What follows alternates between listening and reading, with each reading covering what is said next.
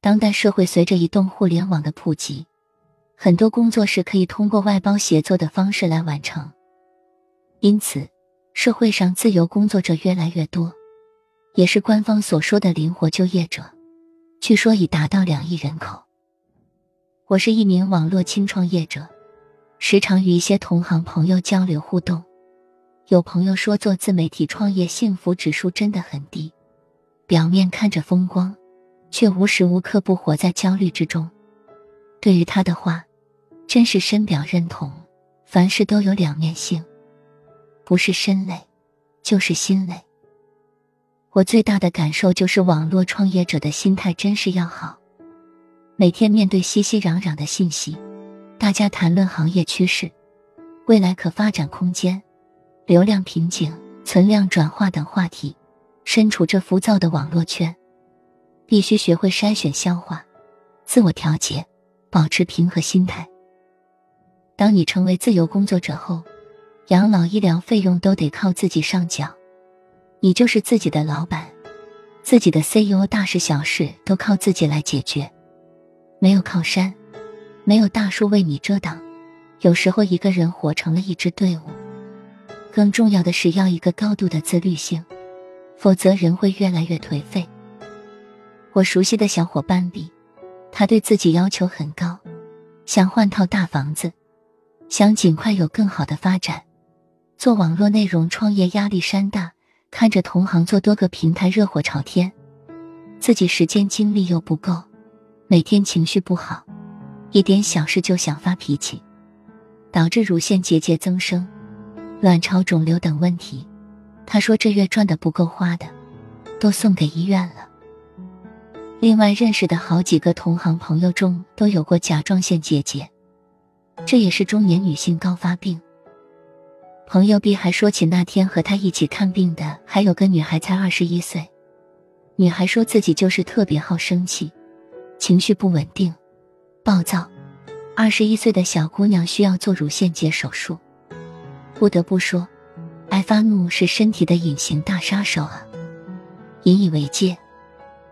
我劝慰这位 B 朋友，我们一定要保持好心态，健康才是最重要的资产呀。有时候想的太多，或者说看别人成长很快，自己很着急，有无力感。但身体也得要配上野心才行啊！个人有个人的发展时区，有时慢就是快。毕竟人生是一场马拉松，人各有命，天外有天，人外有人。我们必须承认，人和人的精力是不一样的。有人只要睡四五个小时，精神气饱满的很，一天可以做别人三四倍的工作量；有人睡七八个小时。还感觉很累，做一份工作都觉得很吃力。有的人家两个人带一个孩子都喊累，有的一人带两个孩子还能做很多副业。当你觉得心累、疲惫不堪的时候，记得调节自我，放松心情，让自己慢下来，等一等自己的灵魂，让灵魂跟上自己的脚步。如一。出去散散步，听听音乐。二，保持充足的睡眠，看书。三，抄一些能让自己全身心投入的文章故事。四，看看剧或电影。逛公园，看着天空或静物发呆。六，多看看花草。七，练习瑜伽。八打坐冥想。九，自己动手做美食。以上这些都是治愈自己的好方式，让心灵放空，精神愉悦，保持平常心，看淡得失，多想想生命中遇见的美好事情，感恩自己所拥有的一切。我们要接受自己的不完美，接受自己就是个普通人，接受自己就是承受不了太多的压力。当今社会，做一个身心健康的普通人，平安喜乐，已然算是一种福报。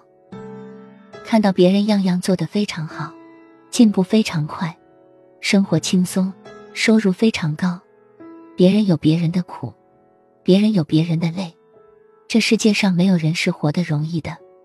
也许别人也觉得你很厉害。人世间的一切都是能量守恒的，生活的苦不是在此处，就是在彼处。也许我们在羡慕着别人，同时也在被别人羡慕着。卞之琳曾说：“你在桥上看风景，别人在桥下看你。”所谓压力太大、焦虑痛苦，本质不过是我们的欲望与认知不匹配，我们的追求已经远远大于了自身的承受能力。愿我们都学会放大自己的优点，懂得放大自己的微小快乐，及时消化坏情绪，不要把自己的短处去比别人的长处，在能力范围内尽量做好就行。注意劳逸结合，不要让自己的神经绷得太紧。外在的一切都是浮云，多关照自己的内心，学会向内求。有时候不是我们得到的太少。